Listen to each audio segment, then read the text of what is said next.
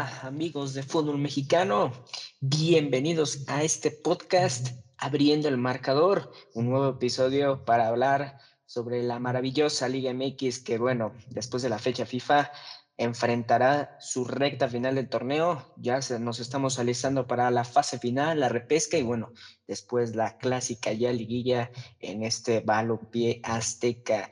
Y bueno, hoy tenemos panel completo. Primero quiero saludar con mucho gusto hasta Tapachula a Ángel Cancego. ¿Cómo estás, Ángel? Un abrazo. ¿Qué tal, amigos? ¿Qué tal a todos los que nos están escuchando? Un saludo a todos y contento de estar nuevamente con ustedes. Perfecto, perfecto. Hace como una semana completa que, no nos escuchábamos. Y bueno, de Tapachula eh, me quiero ir hasta Veracruz con Juan Manuel Hernández. ¿Cómo estás? A Mauri. Sí, este es este que este Teams es el que la asociación de mi hermano, por eso acá el nombre de Juan Manuel. Así que, hola chicos, ¿cómo están? Muy buenas noches a todos. Sí, sí, sí, por ahí, por ahí me saqué de onda. Pero bueno, eh, y bueno, para terminar esta sesión de presentación, voy hasta Yucatán eh, para saludar con mucho gusto a Ángel Ortega. ¿Cómo estás, amigo? Un abrazo. Hola, hola. Te devuelvo el abrazo y un saludo para todos, a cada uno. Qué bueno que nos estamos escuchando de nuevo. Sí, sí, sí, perfecto, perfecto. Y bueno, eh, la Liga MX, como bien dije en un principio, eh, ya está llegando a su recta final. Y bueno, la pelea por la represa por la repesca está brava, pero también por no pagar la multa de millones de pesos. La lucha está candente y más con el repunte de los rojinegros de Atlas y bueno, la dilución, eh, el juego que se diluye de poco a poco en San Luis, en el seno potosino se viven tiempos eh, caóticos. Armando de Leonel Rocco eh, están pasando por una racha muy negativa, la suerte no les está sonriendo además. Eh, y bueno, los rojineros que andan en un plan grande desde esa victoria, precisamente yo creo que a raíz de, esa victoria ante su rival directo, Atlético San Luis. ¿Cómo ven esta, esta lucha por salvarse de, pagar esa multa tan millonaria? empiezo contigo, Amaury, tú que sigues muy de cerca estos dos equipos. en primer lugar, la verdad, este, si este, este campeonato estuviera en la modalidad todavía del descenso, es probablemente uno de los mejores finales que estuviéramos teniendo, sin lugar a dudas, de una histórica remontada en el tema de la porcentual, porque ya lo había comentado perfectamente yo hace un par de meses, no creía en absolutamente nada en Atlas. No estaba para nada... Eh, ilusionado, por así decirlo, de que el rojinegro se salvase. Vamos, este, algunos de nosotros pensaba que a estas alturas del campeonato Atlas remontase es una diferencia abismal de puntos, eh, que San Luis, que estaba en un buen momento, eh, se iba a diluir de la manera en lo que lo está haciendo. Y por ahí que puede meter a un tercero en discordia, que penosamente está haciendo Bravo de Juárez. Así que se viene un final que digamos, si hubiese sido para el tema porcentual, magnífico, y, pero con esto de que no hay descenso, es bonito, pero no tanto. Se, hay, hay, es un... Así es, y creo que Mauri, eh, nadie creía en estos rojinegros de, del Atlas, que ahorita en este momento se ubican en la quinta posición de la general con 21 unidades, solo una, un punto menos que el cuarto lugar, que es Santos Laguna. Y bueno, por su parte, yo creo que Atlético de San Luis ha decepcionado, pero demasiado, ¿no? Un equipo que yo creo que eh, esperábamos mucho más y que se estaba viendo consistente en las primeras fechas. No sé qué le ha pasado al equipo de Leonel Rocco, pero la baja la baja de juego es notoria, ¿no? Y se está notando, obviamente, en el tema de la porcentual. Solamente creo que decir que el partido contra, contra San, San Luis, contra Atlas, al final termina siendo un partido que fue fundamental en muchas cosas y acabó, como acabó, digamos, del lado rojinegro. Y si bien Atlas tenía esa rachita, que incluido el partido aquel, digamos, un poco anecdótico contra el América, de la situación Vicas y todo lo demás, pero Atlas, digamos, a diferencia del San Luis, Atlas, digamos, ha sabido ser, eh, de, ha sabido estar de menos a más. Y Diego Coca, digamos, ha encontrado un mejor once, ha encontrado mejor, las mejor sus piezas, ha sabido, digamos, eh, lidiar con algunas cuestiones. Eh, ya hablábamos hace programas atrás de la baja de Luciano Acosta, que, digamos, ya le estaba encontrando su sitio y digamos otros talentos que se fueron destapando, como el caso por ejemplo de Jan Jairo Torres o Jeremy Márquez, que también son un par de nombres que también ha sido interesantes de, seguir de frente el conjunto atlista. Sí, sí, sí, ya sabemos cómo es este torneo, importa más cómo cierres que cómo inicias.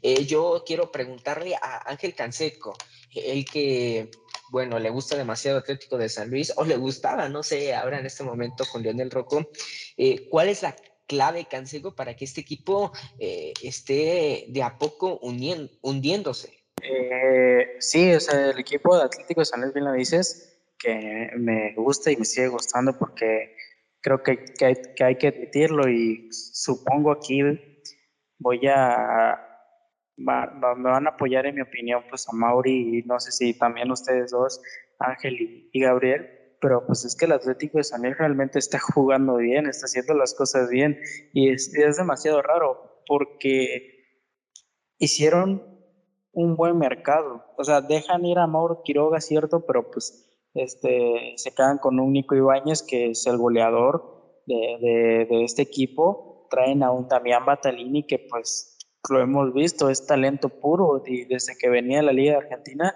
sabíamos que era un jugador que nos prometía bastante. Y, tomando en cuenta que pues también se reforzaron otras zonas, subieron salidas, pero pues el equipo en general se reforzó bien. Y Leonel Rocco pues también está intentando sobrellevar sus ideas de la mejor manera y, yo creo que se, se plasma eh, en el campo viendo a un equipo seguro, un equipo sólido. Lo que me sorprende es que no consigan los resultados y no sé por qué es. O sea, el equipo está ahí, juega bien, lo que pasó contra Pumas realmente, este, si lo recordamos, es anecdótico. Es, es un equipo que volvió prácticamente, pero los tres goles les fueron este, cancelados, o sea, por, por revisión en, el VAR y, y, se los anularon. Y al final de cuentas el, equipo el equipo termina perdiendo 3 a 1, este 1 a 0 con, con un gol de Pumas sobre la hora. Entonces, ahí es donde uno se pregunta qué es lo que pasa con ese Atlético de San Luis, no sé qué es lo que pasa, o sea, yo no me quiero ir a tocar estos temas, pero es que esta pareciera que fuera un tema fantasmal porque es que no, no, hay, una, no hay una respuesta a, qué es lo que pasa. Yo realmente estoy, no sé si decir enamorado, pero al menos a mí sí me gusta el equipo y juegan muy bien, pero pues el, no encuentran el resultado y, y, es, una, es una gran incógnita, la verdad, porque pues, eh, entre comillas, el equipo ha hecho lo que, lo que necesita hacer y prácticamente está a tres puntos de conseguir esos 15 puntos que en un principio buscaban para complicar el camino, el camino a Atlas. El, problema es que Atlas está a cuatro puntos de, de prácticamente salvarse, o sea, con una victoria del Atlas y un empate de los, de los partidos que quedan, Atlas ya está prácticamente del otro lado. Entonces aquí es donde se le complica todo el camino al equipo rojiblanco y, y sí, es demasiado raro. Mauri, voy contigo, querías decir algo. Sí, este, perdón, eh, no quería interrumpir a Ángel, lo dejé que continuara y tenía toda, tiene mucha razón en lo que ha mencionado, pero hay un detalle que creo que no está del todo cierto es lo que para mí menos reforzó San Luis es en la zona defensiva. No tiene un lateral izquierdo, digamos, muy natural, porque luego, por ejemplo, ha jugado Ricardo Chávez, que es más lateral derecho, Felipe Gallegos, eh, es sobre todo medio centrocampista, o ha jugado también Juan David Castro en esa zona. Eh, ha sido, digamos, también una planificación un poco extraña con el conjunto de San Luis. Este, porque me lo habían eh, comentado a ver, creo que aquí lo tenía, que una de las cosas que San, Luis no estaba reforzando bien y creo que tenía cierto grado de razón es en la zona de la defensa. Eh, cuando te estás jugando bastante, eh, tienes que ser muy conciso en lo que tú deseas, en el, sobre todo en el aspecto defensivo. que si bien Werner ya había levantado nivel, también tenía que tener un par de cosas más para no pasar un susto. Y digamos, esto creo que se ha quedado un poco en el camino, por así decirlo. Sí, eh, yo creo que eso, si nos vamos a, eh, a cosas ajenas al fútbol, yo creo que es mala suerte lo que le está pasando a San Luis, porque no es posible, hicieron todo bien, eh, avasallaron en cuanto a oportunidades. Creo que también otro problema creo que otro problema también de San Luis, también este, aunando un poco más en, en los problemas defensivos, viene en la contención y ese espacio libre que queda en el medio campo. O sea, hay una ruptura donde se pierde o al menos, este, bueno, se pierden los balones y es donde encuentran la, la mayoría de los equipos rivales la, la, ventaja sobre San Luis y sobre cómo poder tener una tendencia a la pelota. Eh, San Luis se refuerza con Javier Güemes, que pues, creo que para mí era un buen fichaje, pero hasta el momento, eh, cierto, o sea, sí, yo sí estaba hablando maravillas de San Luis porque realmente lo están haciendo bien ofensivamente, pero es cierto el punto que dice Mauri, defensivamente están siendo un desastre o bueno, al menos no un desastre, pero sí están teniendo las complicaciones que, que hoy en día vemos y que es lo que le está jugando en contra. Ligeramente mejor que el año pasado, por así decirlo. Ligeramente mejor. Pues el año pasado sí, sí fue un desastre. El año pasado sí fue un desastre. Sí se aventaron una fiesta en la parte de atrás, pero a comparación de, del año pasado, pues creo que te llevan una fiesta un poco más tranquila, un poco más relajada e incluso un poco más controlada pero pues el problema yo creo que va en, en los pocos espacios que deja, cómo lo aprovecha el equipo rival. Porque también he de decirlo, o sea, se reforzaron con Javier Gómez, pero pues creo que, que, lo ideal sería otro acompañamiento o al menos un contención un poco más eh, con tareas mixtas que pueda ayudar a, a Güemes también y que pueda también dar un poco más de tendencia a la pelota, que, que no sea solo buscar ofensivamente a, a, a Batalini, a Ibáñez, a Berterame, a Pablo Barrera, sino también a otro futbolista que, bueno, al menos para mí sería Luis Felipe Gallego, pero también, como tú lo dices, está teniendo tareas defensivas y es lo que impide que se pueda desarrollar un poco más. Y regresando al tema de la defensa, dejaron ir a Fernando León y a Cadete. Sí, a mí me parece algo sorprendente porque al menos Luis Fernando León, para mí, fue un buen refuerzo y en su primer torneo fue un gran defensa, no de los mejores, pero sí fue un buen defensa. A mí me sorprendió muchísimo ese, esa baja de León, por, pero también un poco ha sido mm, dubitativo por el hecho de una cuestión. Él ya no estaba jugando de central, estaba jugando de contención, que para mí era muy rara la posición en la que lo estaba metiendo Memo Vázquez. Ahí no, no me parece su lugar. Y como que digamos, pierdes a un baluarte que te pudiera estar sirviendo ahorita en este preciso instante cuando las cosas ya no están saliendo. Este, el otro día, por ejemplo, contra, bueno, también recordando un poco de posiciones y todo, en la lateral derecha estaba jugando el uruguayo Gino, el no sé si uruguayo o argentino, el chico Facundo Gino, si no me recuerdo mal, de lateral derecho. O sea, también te hablo de una mala planificación en zona de atrás. Sí, es uruguayo, Federico. Y sí, este, es un poco como un equipo parchado en la parte de atrás. Desde hace un año que estamos viendo este tipo de cosas con Memo Vázquez, porque sí recuerdo también hemos visto mucho eh, a Dionisio Escalante tener que jugar como contención, como lateral o como defensa. Eh, es un equipo parchado. Entonces eh, aquí pues obviamente vas a tener problemas por no darle una constancia o al menos no tener unos jugadores que, que seguro te, te otorguen esa, esa facilidad defensiva. Ángel, ¿quieres mencionar algo, por favor? Este, digamos, para terminar de hablar de San Luis y ya, digamos, pasar un poco más al lado de Atlas. Eh, sí, hablaba mucho de, esa lateral derecha. Desde que se fue Catalán, pues no ha habido un reemplazo. Hasta Camilo Mayada lo han ocupado en esa posición. Y el pasado fin de semana allá, allá estuvo Gino. Sí, por ejemplo, para poner el contexto, aunque también eh, caso también que ya Camilo Mayada anteriormente también había jugado de lateral derecho, sobre todo en su época en River, pero digamos había sido un poco más adelantado, casi carrilero derecho, pegado al volante, ser volante, ser volante por la zona de la derecha. Sí, tenemos, a ver, Ángel, ¿quieres decir algo? Porque veo que estás levantando la mano. Clase. Este, pues sí, y al menos a mí me parece que desde que llega Camilo Mayada, no ha llegado un entrenador que realmente explote sus virtudes, porque eh, a Mayada en River Plate vimos a, a, un, a un uruguayo, a un jugador uruguayo que desplazaba toda la banda derecha, incluso creo que llegué a verlo por banda izquierda, no recuerdo perfectamente, y, pues era, era un rayo, generaba muchas variantes ofensivas, eh, podría cumplir con este rol de conseguir los espacios, de centrar, de, asistir. O sea, eh, pareciera que estoy hablando de Maradona, pero no, pues Camilo Mayada realmente en River había mostrado un buen juego. Incluso, al menos en 2017, yo le, yo le veía un futuro al uruguayo en, en, en Europa.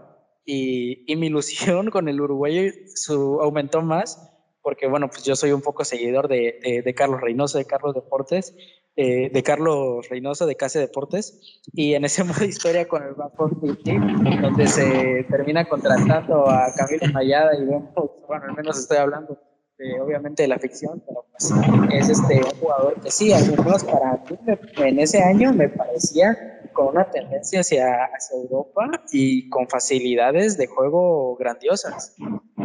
Sí, este, bueno, un detalle, yo sí sé de qué estás hablando, conozco a Carlos Reynosa Casa de Deportes, eh, y ya le he visto varios años, la verdad, ahorita no estoy tan al tanto pero sí sé quién es, cuatro o cinco años estaba muy a gusto con su contenido, sobre todo el ámbito del FIFA. Obviamente, pues estoy hablando de una historia ficticia, una historia muy conmovedora con el Bradford City, pero este, yéndonos un poco a la realidad es que no está tan alejado. O sea, Camilo Mayada es un jugador extraordinario y que al menos cuando militaba en el River Plate se le veía como un jugador extraordinario con unas, obviamente con la tendencia de, llegar en algún momento a Europa y, y, poder demostrar no grandes cosas, pero sí buenas cosas y que ahora yo creo que San Luis no está siendo explotado. O sea, sí es un, buen jugador, sí, sí ha cumplido con el equipo, pero creo que yo me esperaría un poco más incluso. Sí, yo tengo, digamos, una sensación tipo eh, de Camilo Mayada como jugador parecida, por ejemplo, a la de Damián Suárez, el lateral que pasó por el Elche, que estuvo en el, bueno, que está a día de hoy en el Getafe, este, también muy uruguayo de la forma de competir, de ser eh, aguerrido, agresivo, pero también siendo un tipo dúctil tácticamente hablando y que podía ser bastante útil, digamos, para un equipo, digamos, de esa aspiración tipo Getafe, media tabla o tabla alta eh, del fútbol europeo tipo España o Italia, por, poner una, pues, ahí. Este, eso me, me genera las dudas con el caso de San Luis, como que no terminan de aprovechar todos los jugadores y hay una mezclanza rara eh, atrás que digamos a San Luis le han, digamos como que le ha faltado cerrar partidos, que no ha sabido encarar mejor los juegos, porque creo que contra Monterrey no juega tan mal el pasado fin de semana, pero por un par de descuidos, por un par de errores, este, sobre todo este, ya mencionando un poco del lado de Monterrey, uno fue el gol de Maxi Mesa, que también es parte del bueno de lo que es de Javier Aguirre, que digamos ya le empezó a dar bastante peso a, a Maxi, de nuevo que desde banda derecha ha llegado muy al área, y digamos en, queda un poco pagando la defensa de San Luis porque prácticamente Mesa pasa por todo el, por toda la zona de la, de la media luna y termina marcando el gol. Y en el otro es un completo descuido, que ya San Luis está totalmente jugado. Y bueno, Rogelio Funes Mori convirtió el 2 a 0, que digamos deja a San Luis en una, una posición muy incómoda, demasiado incómoda, por así decirlo. Yo creo que como están las cosas, eh, San Luis va a ser el que va a terminar pagando eh, esa multa. Pero bueno, la tabla de cociente también está candente. El último, eh, obviamente, es Atlético de San Luis. Eh, el, el decimoséptimo es Atlas.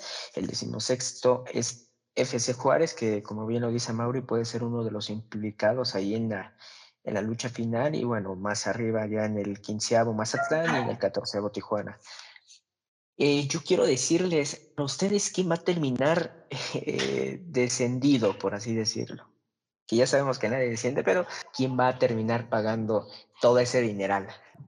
A riesgo de gafar, porque digamos en el fútbol mexicano mm, podemos decir algo dentro de, algo hoy y dentro de un mes pasa una cosa completamente diferente. Eh, creo que hoy veo que San Luis sí lo veo en una posición muy, no solo muy incómoda, este, el calendario tampoco le está favoreciendo las cosas, porque creo que es el que peor le toca cerrar este, conforme al tema del, del cociente y será atlético, así de sencillo. Sí, sí, sí. Eh, de hecho, el, el, cierre del torneo, como bien dices, eh, le viene algo, algo difícil porque el siguiente partido es contra Puebla y luego visitan la cancha, ah, no, perdón, primero es contra Fese Juárez, el duelo directo, o sea que, que, ahí se juegan casi, casi todo.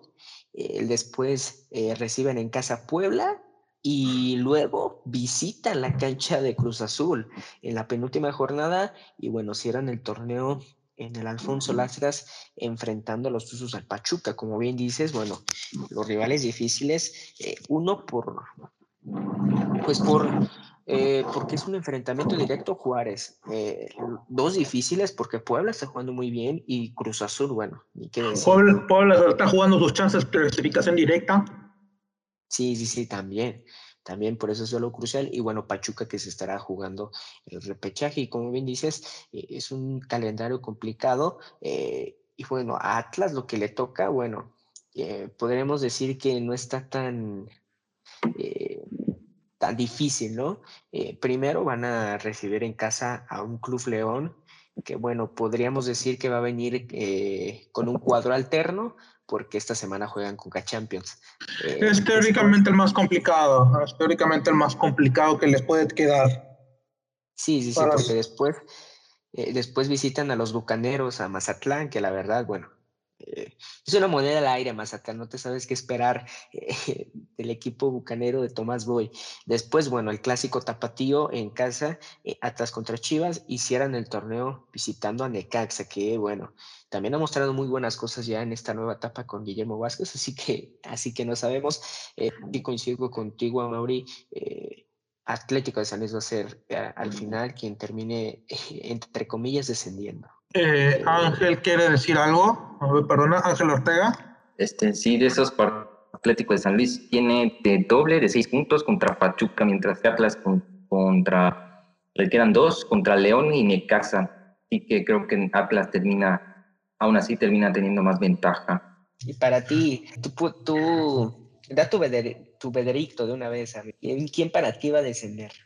Uy, la verdad se ve muy complicado. Creo que Atlético de San Luis. Si bien creo que contra, si San Luis le, si San Luis gana con eso, rebasaría Atlas, pero Atlas tiene la posibilidad de, rebas, de reponerse contra Mazatlán y también es el clásico tapatío.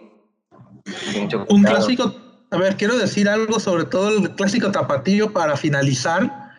Creo que este es el clásico tapatío en el que Atlas de los últimos 6, 7 años el clásico tapatío con más chances que tiene como un atlista, el que viene con más favoritismo. No lo hubiera pensado, digamos, hace un buen rato, pero por cómo están las cosas, ahí creo que Atlas puede darle una, no solo una sacudida al San Luis en el tema de la porcentual, sino también un disgusto por ahí a Chivas en el tema de si se mete o no a reclasificación. Ojo. Bueno, que Chivas, que Chivas es una lágrima, ¿no? contrastes diferentes a lo que, a lo que se vio hace seis meses. Eh, por último, contigo, Canseco, eh, tu veredicto final. Sí, este, pues, igual que ustedes. Y es que al final de cuentas son dos panoramas totalmente distintos. A ver, Atlas se va a enfrentar a rivales que vienen, eh, han mostrado un poco nivel y que hasta eso vienen a la baja, exceptuando León y con San Luis, pues es lo contrario, o sea, va a enfrentar a rivales que han mostrado grandes cosas y que van a la alza. Tema como Pachuca, tema como el Puebla, que día a día va mejorando, jornada a jornada va mejorando. Entonces, pues yo creo que al final de cuentas a los de San Luis se les va a terminar complicando este cierre y serán los que van a pagar esa multa fuerte. Y habrá que ver qué es lo que va a pasar.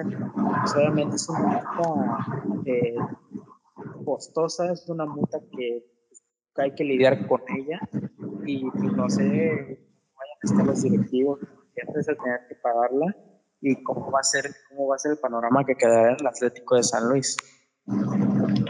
Eh, y ojo, digamos, el tema de la multa por el hecho, ya no solo por esos 120 millones de pesos, que al cambio son 6 millones de dólares, porque esos 6 millones de dólares, estamos hablando de la planificación de una temporada, no, no es poca cosa.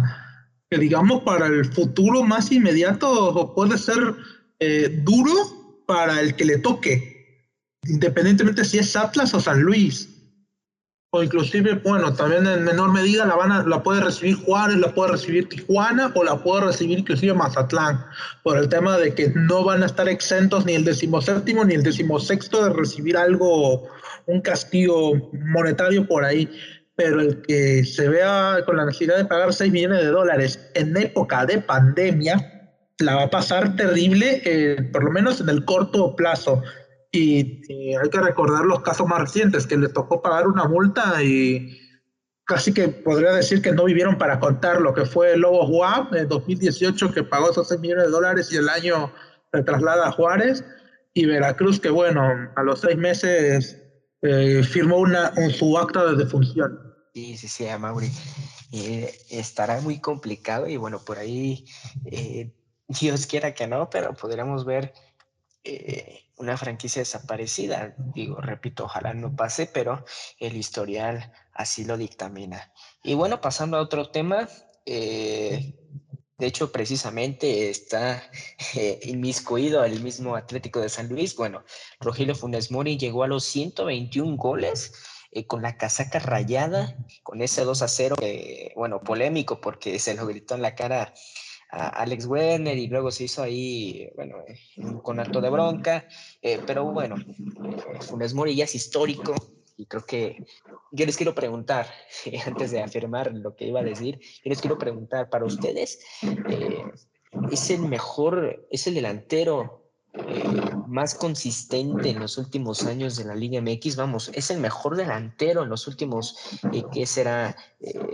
cinco años, en la Liga MX el mejor delantero extranjero?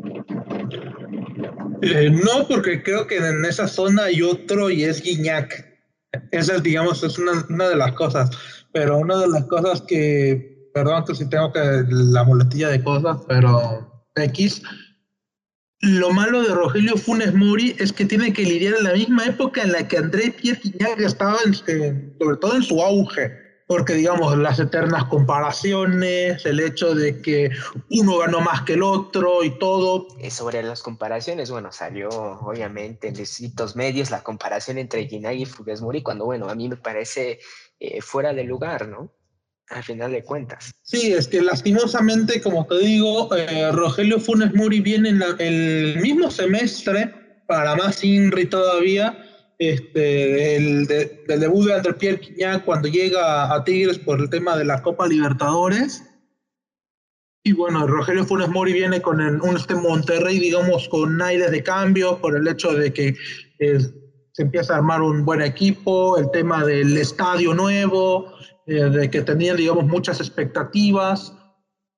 Pero por así decirlo, si el día de mañana Rogelio Funes Mori deja el fútbol mexicano por X motivo, eh, se tiene que decir que su paso ha sido muy bueno.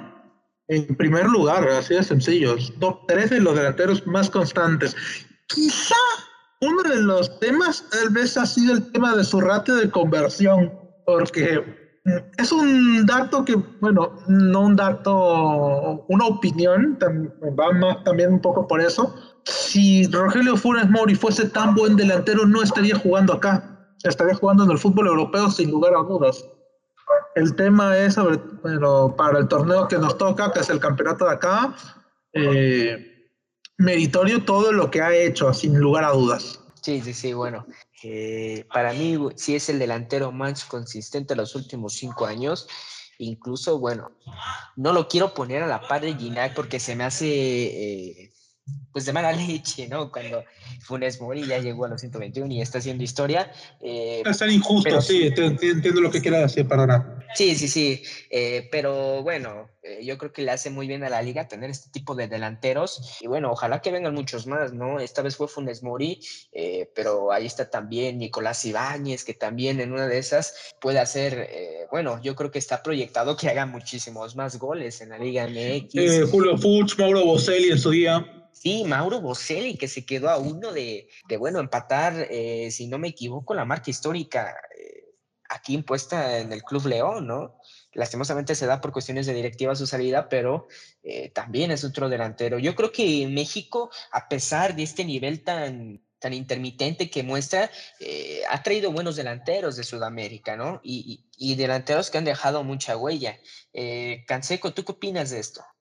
Sí, yo creo que coincido un poco con Amauri y aunando un poco más a la lista, o sea, Funes Mori sí me parece un goleador consistente, pero no creo que el más o el mejor de estos cinco años, sobre todo recordando que tenemos jugadores como ustedes ya lo mencionaron, como Julio Furch, y sumando un poco la lista, pues también tenemos ahí un Jonathan Rodríguez que viene sumando desde Santos Laguna, no, no tanto desde, desde Cruz Azul, sino desde Santos Laguna, eh, desde, desde, Cabecita Rodríguez. con, Cabecita Rodríguez es desde Santos, Julio Furch desde Veracruz, sí. Sí, sí, sí, es que me refería a Cabecita. Este, pues viene sumando desde Santos, Julio Furch, que viene sumando desde Veracruz, pues igual Mauro Boselli, que se convirtió prácticamente, eh, bueno, se quedó cerca de ser el máximo goleador de León. Eh, hay jugadores pues como Guiñac, obviamente como Guiñac, eh, Henry Martin, que a lo mejor no tiene tanto los números goleadores como estos jugadores que hemos mencionado, pero sí es un jugador, es un gran delantero que ha sido consistente eh, en los últimos años. Entonces, hay una gran lista en la cual podríamos aunar. así que para mí, pues al menos Funes Mori sí está dentro de los mejores, pero no es el mejor. Y, y entrando un poco más en la historia de Rayados de Monterrey, también hay que recalcar un poco lo que hizo Suaz. O sea, a mí esto de romper las rachas este, me gusta, pero también me parece contradictorio, porque Funes Mori, bueno, al menos, no sé, este, hay, varios, hay varios argumentos, incluso se llegan a escuchar argumentos como de que el fútbol de antes era mejor o cosas así, pero pues creo que para mí el fútbol ha ido evolucionando y hoy en día este, topas con rivales un poco más difíciles, pero no sé cómo lidiar con este tema. Funes Mori está rompiendo la racha de, Humberto Suazo en 235 partidos jugados, o sea, obviamente en menos, pero solo convirtiendo 121, eh, perdón, este, solo convirtiendo 121 goles y 32 asistencias, mientras que Suazo lo, lo hizo en 255 partidos y anotó 121 goles y 71 asistencias. ¿A dónde quiero llegar? Es que Suazo al menos en los partidos que tuvo influyó en 192 goles, casi 200 goles. Vamos a ver si para entonces Funes Mori llega a, a tantos, pero pues no creo. Es una concepción de delantero diferente yo creo que Funes Mori tiene las condiciones y como bien dice Mauri, eh, son delanteros diferentes. Obviamente Suazo no solo te anotaba, sino que, que te asistía también, ¿no? Ahí están los números. porque inclusive Suazo tenía, digamos, la... Eh, en la época de Suazo eh, tenía también buenos delanteros de los cuales podía acompañar. ¿no? Él tenía a Borghetti, él tenía a Borghetti este, en su primera etapa en Rayados, Luego llega Neri Cardoso, sí, pero digamos también con la unión, sobre todo con su compadre de, de, Rayados en la delantera, que por muchos años fue Aldo de Nigris. Luego le tocó, digamos, ya un Dorlan Pavón, ya por ahí para el 2014, con delanteros, digamos, en algún nivel un poco medio bajo, luego que ya tuvo Suazo, que fue el caso sobre todo de, ya digamos, el fin de la etapa de Víctor Manuel Bucetich y digamos ya la época de cambio del del Cripto Fútbol Monterrey, es con Wilson Morelo y Marlon de Jesús Pavón, que digamos fueron delanteros que no cumplieron las expectativas. Y, pero digamos Suazo fue una concepción de delantero muy distinta a la que Funes Mori, que digamos es uno de más tanque, que es más de retener la pelota, de también este de que si bien puede acompañar mucho, es más este, una posición de delantero matador más en sí, porque digamos más, es más alto que Suazo, eh, tiene mejor remate de cabeza que Suazo, más recursos inclusive para rematar que Suazo. Y que incluso, bueno, eh, Suazo está en Chile, ¿no? En su país natal con... Deportes, de la Serrana, ajá. El carisma, carisma puro, sin lugar a dudas, de Humberto Andrés Suazo, sí. Sí, sí, sí, que, que, sin duda, bueno, yo creo que también el Chupete dejó una huella imborrable, ¿no? En, en Monterrey, en el fútbol mexicano, les recuerdo, bueno, esa final ante Cruz Azul en el Estadio Azul que termina metiendo el gol que, que, que sentencia la serie, ¿no? Después de ah, una ida 4-4. 4-3. Ah, 4-3, ¿no? Que, que tuvieron un regreso fenomenal los rayados aquella vez. Es lo que digamos un poco la concepción con Suazo y creo que muchos de ustedes van a estar un poquito de acuerdo. Penosa, me, da la tristeza por Funes Mori de que se le demete por eso, por el hecho de que Suazo estuvo en la mejor época de la historia del Club de Fútbol Monterrey, porque ganó la liga, ganó tres veces la Coca Champions, eh, la liga, si no recuerdo mal, la ganó dos veces eh, en la dos finales que Monterrey salió campeón, Suazo marcó, también en las de Conca Champions marcó él, digamos, tuvo una concepción más grande que la que tiene Funes Mori, que si bien tiene, eh, no es para demeritar ni mucho menos esto de los 121 goles que él tiene, que los ha conseguido inclusive con menos partidos. Pero digamos en un Monterrey que también ha tenido, digamos, épocas ciertamente convulsas, eh, de fin de ciclos en algunos casos, como de que ya la primera etapa de, de, Mohamed, las dos finales perdidas. Es que digamos, este Monterrey como que va, va a lo siguiente que yo pienso, y esto es personal, es un Monterrey que ha sido sobre todo marcado por los estigmas de ser ya más perdedor que por ejemplo el de Suazo. Sí, sí, sí, completamente de acuerdo. A Suazo, como bien dices, le tocó una época de gloria. Inclusive que el propio Funemori ha tenido un propio estigma también marcado por su carrera.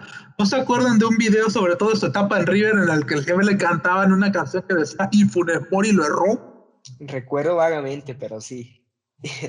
sobre todo ese estigma que tenían de él. O sea, también es una, no solo para Funemori, es esta marca que es vital, sino que también es un realce de su carrera tremendo sobre todo por el hecho de que también su propio equipo de formación River lo ha infravalorado muchísimo. Claro, y, sumamente criticado, ¿eh? aún así, a pesar de esta marca, ha sido criticado. Eh, pero bueno, para cerrar el programa, eh, vamos con los pronósticos de esta jornada 14. Iniciamos eh, en un duelo que sin duda vital para las aspiraciones de estos dos equipos en busca de un lugar en el repechaje. Necaxa contra Pumas. Eh, el viernes empieza este partido con la jornada número 14. Eh, ¿Quién es tu favorito, Amauri? voy en camino, chicos, espérame tantito. Espérame, espérame, porque aquí tengo los apuntes, para así decirlo. mi chuletita aquí la tengo casi hecha. Este, por algunas cuestiones, este, Luego creo que indagaremos un poco más en lo que es el ambiente de Pumas porque el equipo no me, no me parece tan malo, pero sí hay cosas que tienen que sacar sí o sí. Eh, pero ya viendo el partido, no sé por qué me da la sensación de que Necaxa le va a ganar el partido a Pumas. Sobre todo por el hecho de que es Memo Vázquez que lo conoce muy bien. que por cierto Necaxa eh, bueno, estaba dando la campanada Creo que sí se lo gana Necaxa. le saca un susto. Bueno, Canseco y Amaury van con Necaxa. no, entonces yo apoyo a Pumas. O sea, estoy yendo en contra del efecto Amaury. Epa, tranquilo. Sí, sí, sí. Y qué bueno, a Mauri, eh, por cierto, Necaxa está jugando mejor, eh, mucho mejor, y, estaban dando la campanada en el Estado de ante América, aunque la historia terminó diferente, bueno, creo que son buenas las sensaciones. Eh, Ortega, ¿tú qué dices? Igual Necaxa veo que está jugando mejor Necaxa, está resurgiendo. Perfecto, yo creo que se lo lleva Pumas, se lo lleva Pumas contra, contra todo pronóstico. Y bueno, para cerrar la jornada de viernes, eh, un duelo vital, pero demasiado vital en esta lucha eh, por salvarse eh, del descenso, entre comillas. Juárez recibe en casa Atlético de San Luis, un partido que, bueno, pinta, pinta muy interesante, dos equipos que eh, podríamos ver un duelo cerrado por el temor a perder. Eh, pero tú qué piensas, Canseco? Eh, ¿cuál, ¿Cómo ves? ¿Cómo va a terminar este partido? Bueno, pues yo creo que al menos va a ser un partido interesante por el tema del descenso, pero yo vi una mejoría en Juárez con Alfonso Sosa, incluso pues que Cruz Azul termina ganando el partido sobre la hora con un error defensivo, pero pues si bien eh, a lo largo del tiempo Juárez se vio sólido atrás, yo creo que se va a dar un empate. Un empate con goles, eso Sí, sí, sí, perfecto. Eh, Ortega, ¿tú qué dices? Igual yo creo que me voy con el empate. Y por último, Mauri. Eh, me da la sensación de por el tema, de, bueno, acá van a empezar un poco las dinámicas mm, negativas también. Eh, pero creo que es más negativa por el momento la de San Luis. Pese a que Juárez está más bajo en la tabla, yo creo que lo puede ganar Juárez. Me voy a, voy a tirar un triple y creo que se lo gana Juárez. Uf, uf, uf, qué resultado sería ese. Eh, yo me voy con Leonel Rocco, creo que en este partido eh, eh, puede resurgir su equipo, es una buena oportunidad ante el colero de la tabla. y bueno, ya en la jornada sabatina, Atlas recibe en casa al punto de León en un partido que, bueno, contará, ahí entre paréntesis, contará con público. voy contigo primero, Ortega. voy con León. Sí, yo creo que se corta la racha de Atlas y León un muy buen sinodal. Eh, Mauri. Soy, eh, digamos, muy positivo, con, igual de positivo como Ortega, voy León. Y por último, Canseco. No sé si es porque estas dos personas están yendo con León, pero hay algo en mí que también quiere apoyar a León. Así que yo creo que así será, la tierra se va a llevar la victoria este sábado. Eh, yo opino que vamos a ver un empate en el Jalisco, eh, ya que, bueno, eh, Nacho Ambriz tendrá que hacer rotaciones, él mismo lo ha didicho por, por la Conca Champions, que van a enfrentar a, Toronto. Y bueno, después, un partido por demás interesante y lleno de morbo, Cruz Azul va por el empate, por empatar la racha que impuso el conjunto del Club León precisamente hace dos años de las rachas de victorias consecutivas. Cruz Azul recibe en casa a las Chivas, que precisamente le rompieron eh, esa racha de victorias al conjunto de León en aquel clausura 2019. Eh, ¿cómo, terminará este resultado, a Mauri? Voy Cruz Azul. Que el Cruz Azul llega a la 12. Espero, espero, espero no sea bufa, amigo. Eh, Canseco. Yo creo que va a ser un partido fácil para Cruz Azul. Eh, Chivas no encuentra el camino, si bien el último partido supieron eh, redirigir pero sobre, ese partido, pero pues creo que, Cruz Azul lo gana sin problemas. Por último, Ángel Ortega. Eh, perdonen si nos están escuchando aficionados de Chivas, pero no veo cómo el Guadalajara fuera a ganarle a Cruz Azul. Si bien hicieron un buen segundo tiempo ante Santos, no veo cómo le puedan ganar a Cruz Azul sobre todo de que Cruz Azul, digamos, puede anular perfectamente a Chivas. No, no le veo, digamos, una manera clara de que, de que Chivas pueda salir a correr y comerse a Cruz Azul. Cruz Azul cierra eh. todo. Aunque ojo que eso mismo decíamos cuando Chivas visitó el Nou Camp y lo que pasó, ¿no? Eh, yo creo que va Aunque digamos un León era un club, aunque el León digamos es un club que se expone más. Sí. Sí, sí, sí, pero yo, yo creo que va a depender esto de la seriedad, como se lo tome Víctor Manuel Ucetich, que, que si pierde, eh, que yo creo que también se lo va a ganar, se lo va a llevar Cruz Azul, eh, se va a terminar yendo Víctor Manuel Ucetich. Eh, y bueno, pasamos con el encuentro estelar de, de ese sábado, Tigres ya con público en el estadio universitario recibe en casa al conjunto de las Águilas del América, unas Águilas de Solari demasiado efectivas, se meten al volcán, una cancha difícil, aunque Tigres no está pasando su mejor momento. Eh, ¿Quién es tu favorito o pronosticas un empate, Ortega? Sin duda, sin duda un gran partido. No sé si el tema del público termine por, yo creo que sí, termine por beneficiar un poco más a Tigres. Si bien el equipo no, no, no está atravesar un buen momento puede servirle al, conjunto del, Y por el América me está gustando la efectividad del equipo. pero me termino yendo por, me termino yendo por el América. Sí, sí, sí, un equipo que, que en ocasiones está jugando tan bien como, como se espera, pero está sacando los resultados y al final eso es lo que cuenta. Eh, a Mauri, ¿tú qué opinas? Ese será el partido más parejo de la fecha, la verdad, aunque le sorprenda a más, de uno lo que voy a decir, creo que puede haber un empate. Un empate, ¿eh? Porque, digamos, los Tigres América no es precisamente un partido que le saquen muchas diferencias. Siento es una rivalidad, eh, una rivalidad que, que, ha ido acrecentándose en los últimos años, ¿no? Por las finales Y, por el pique que hay, ¿no? Entre las dos aficiones. Eh, y por último, Canseco, ¿tú con quién vas? Es un partido, es un partido en el que yo tengo muchas expectativas y me da miedo dar un resultado, pero yo creo que me iré con Tigres. Eh, yo, yo, yo, también pienso que, que, la localidad va a pesar ya con la gente. Creo que Tigres va a terminar llevándose eh, las tres unidades. Y bueno, ya en actividad de domingo, también un partido interesante. ¿eh? El conjunto de Toluca en el infierno recibe a los Rayados de Monterrey. un equipo que, bueno, menos a mí no me termina por convencer. Un equipo que suele ser aburrido en el terreno de juego. ¿Tú qué opinas de este partido, Mauri? Creo que se lo gana Rayados el hecho de que también el equipo de Aguirre, mm, igual como la América, también es muy efectivo. Digamos, primero te pega, luego te responde. Bueno, te pega, luego te pregunta, mejor quise decir eso, una disculpa. Y Toluca siento que va, va de más a menos, como por ejemplo le, pasó, le ha pasado a San Luis o le ha pasado a Cholos.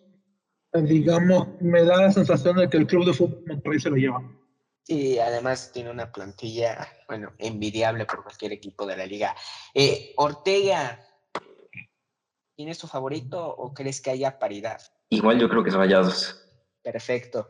Y por último, Canseco. Eh, pues igual, yo creo que, va a ser un partido para Rayados sin tanto problema, la verdad. Sí, sí, sí, aunque no sé si coinciden conmigo, Toluca eh, ha venido demasiado a la baja con el instante. Y bueno, sí, sí, sí. Completamente de acuerdo. Sí, que, que por cierto, las primeras fechas a mí no me terminan por convencer y bueno, el tiempo termina dando la razón, ¿no? Eh, pero bueno, de ahí nos vamos hasta la corregidora, donde Querétaro, después de una derrota dolorosa en casa, eh, donde eran imbatibles. La primera del campeonato. Sí, sí, sí, en casa, porque eran imbatibles y por eso digo que dolorosa. Además, en los últimos minutos eh, reciben en casa a un Santos Laguna, que para mí es un equipo demasiado espectacular. Kamikaze y kamikaze a la vez. Sí, sí, sí, que se ha repuesto a la adversidad. Eh, varios eh, jugadores lesionados, pero ha sabido conllevarlo demasiado bien Guillermo Almada. Eh, ¿Qué opinas eh, de este partido? Precisamente voy a comenzar contigo, Amaury. Por un tema por ahí de calidad puede ser un poco para Santos Laguna, pero muy ligero, eh, sobre todo por el tema de los lesionados, que es una situación que a Santos no le está yendo bien, no le está yendo del todo bien el tema del departamento médico, que tiene muchísimo trabajo que hacer. Pero creo que de Santos por nada se lo lleva. Sí, un encuentro eh, que pinta en el papel parejo, precisamente, a Mauri. Eh, ahora voy contigo, Canseco, tu pronóstico. Eh, yo creo que puede ser un partido interesante. Piti, yo creo que puede plantear algo interesante también. Y Guillermo Matos también es un, gran técnico. Yo me voy a decantar por un em, empate divertido, la verdad. Ortega. Igual yo creo que me voy por, me voy a tirar por el empate. Bastante interesante. Sí, sí, sí, demasiado interesante. Y bueno, yo también opto eh, por la paridad en este partido. Y bueno, después hasta la frontera, donde Tijuana recibe a Mazatlán, eh, un equipo de Pablo Guede que también está, está siendo demasiado intermitente en el torneo y por ahí pueden perder su lugar en la repesca. Eh, inicio contigo, Ángel Ortega, ¿cómo ves este partido? Eh, pues a ver qué cara nos muestra Cholos. Eh, yo creo que por, por, ser local y Mazatlán por ser visitante, voy con Cholos. Uh, a Mauri. Siempre juega Mazatlán con el handicap de jugar fuera. Este, Tijuana va a ser. Y eso que no ha sido la gran maravilla el conjunto de Cholos, que viene de un partido, la verdad, muy pobre en Guadalajara, ¿eh? Sí, sí, sí, demasiado, demasiado. Eh, eh, Canseco, el defensor del guedismo, ¿con quién vas? Voy con, la, con Guede. Yo creo que Guede va a vencer sin problemas a la cuna del guedismo. con, con, con Guede hasta el final, dice Canseco. Y bueno, eh, por último, el partido eh, que, que culmina la jornada el lunes eh, los Tuzos del Pachuca renovados. Este va a ser un buen partido, ¿eh? muy, muy, buen agarrón. Reciben en casa a una franja del Puebla que no cree nadie y se está perfilando como candidato incluso a entrar directo a la fase final. Eh, comienzo contigo, Canseco. Sí, va a ser un partido interesante y yo creo que va a ser Pachuca quien se lleva el resultado. Uf, Eh, sorpresivo, eh, la verdad, eh, el repunte de Pachuca, que bueno, no le fue nada bien en su visita a Ciudad Universitaria. Eh, voy contigo, Ortega, ¿tú qué, ¿tú qué pronóstico vaticinas? Sí, sí, sí, otro partido interesante. Yo creo que voy con Puebla. Y por último, a Mauri, estoy seguro que va a ir con la, larga moneta, pero bueno, tu pronóstico, amigo. Hoy tendré que ser el Judas, porque siento que eh, no sé, me da la sensación de, bueno, va a ser un buen agarrón primero que nada, y no sé cómo va a encarar también el Puebla este, contra un equipo, digamos, también algo parecido a su estilo, que es el caso de Pachuca, que si bien es un equipo que ya hemos hablado de él, el tema de la falta de gol y todo, es un equipo que ha sabido compensar también varias cosas. Y ligeramente veo victoria, me va a doler que yo soy muy defensor de Nicolás Larcamón, me va a doler decirlo, creo que hay victoria local en el huracán del Estadio Hidalgo. El huracán en el Estadio Hidalgo. Uy, amigo, no, no, no. Eh, vamos a ver, eh, yo creo que Puebla eh, apretado, pero va a sacar el triunfo del Hidalgo. La verdad, yo a este Puebla lo veo demasiado motivado y eso cuenta muchísimo, que está que no cree nadie y además bueno, ¿para qué les digo? Santiago Ormeño al frente, que por cierto ya, está por, por, llevárselo Perú. Sí, que de hecho parece que ya es oficial la situación de Santiago Ormeño. Sí, sí, sí, en la preliminar, eh, preliminar de, de, Gareca rumbo a la Copa América.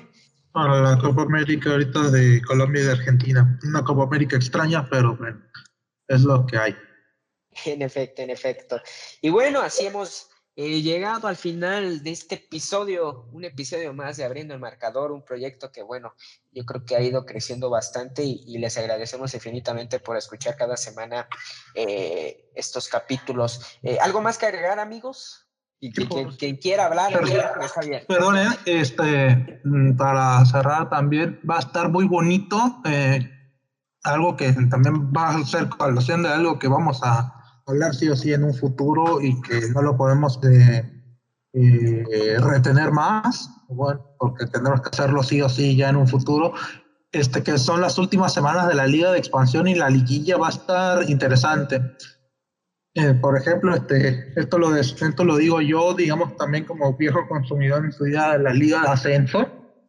las liguillas es algo, digamos, bonito de ver y hay que darle un buen chequeo, así que ojo por ahí. Sí, sí, sí, que además, a eh, Mauri, eh, no estuvieron para nada mal en la liguilla anterior de, la Liga de Expansión, ¿eh? Hubo buenos partidos, incluso, bueno, la final cardíaca que se termina decidiendo en los últimos minutos del tiempo, extra. El tiempo extra, sí, este, con el gol de Diego de Buen y todo lo demás. Sí, sí, sí. Canseco, ¿algo más que agregar? Sí, va a ser este, cierre interesante, muy bonito. Hay varios equipos de los cuales hay que poner mucha atención, como Almada, como el Santos de Almada, que, que con 20 lesionados está haciendo lo que puede ahí, rescatando el barco, estando dentro de los puestos. También el Puebla, el Atlas, y pues los, los equipos que están peleando el repechaje, como Mazatlán, como Querétaro, como Pachuca, como Tigres incluso, entre otros. Así que va a ser muy interesante y también va a estar, va a estar bonito eh, este, tema de la, este tema de la Liga de Expansión que está pronto a cerrar, que hay varios equipos que están colando a la fiesta grande y que recordemos que, bueno, recordemos que hasta el momento solo Morelia, quien, quien está de primer lugar, sería el clasificado. Queda todavía al menos unas jornadas más y posterior a ello, si Morelia continúa como líder, pues es el único clasificado y los demás al repechaje. Sí, sí, por ahí Celaya eh, le anda peleando. Está buena, está buena la Liga de Expansión. Eh, Ortega, nos vamos, ¿algo más que agregar? Eh, buena jornada en general en la Liga MX, ¿no? Sí, sí, sí. sin duda, ya estamos viendo un nivel mucho mejor que el que vimos en las primeras jornadas, que fue muy criticado. Vamos a ver en qué termina todo esto. Aquí estaremos, obviamente, al pie del cañón con los episodios platicando sobre todo esto. Y bueno, eh, agradecerles a ustedes por escucharnos, la verdad, eh, les agradecemos infinitamente el apoyo. Eh, este proyecto va creciendo y créanme que, aquí seguiremos al pie del cañón, al pie del cañón hasta que, hasta que se hunda el barco. Y bueno, sin nada más que decir, a nombre de Ángel Canseco, de Amaury Hernández y de Ángel Ortega, soy Gabriel Andrés. Muchas gracias por escucharnos. Nos vemos hasta la próxima. Esto fue Abriendo el Marcador.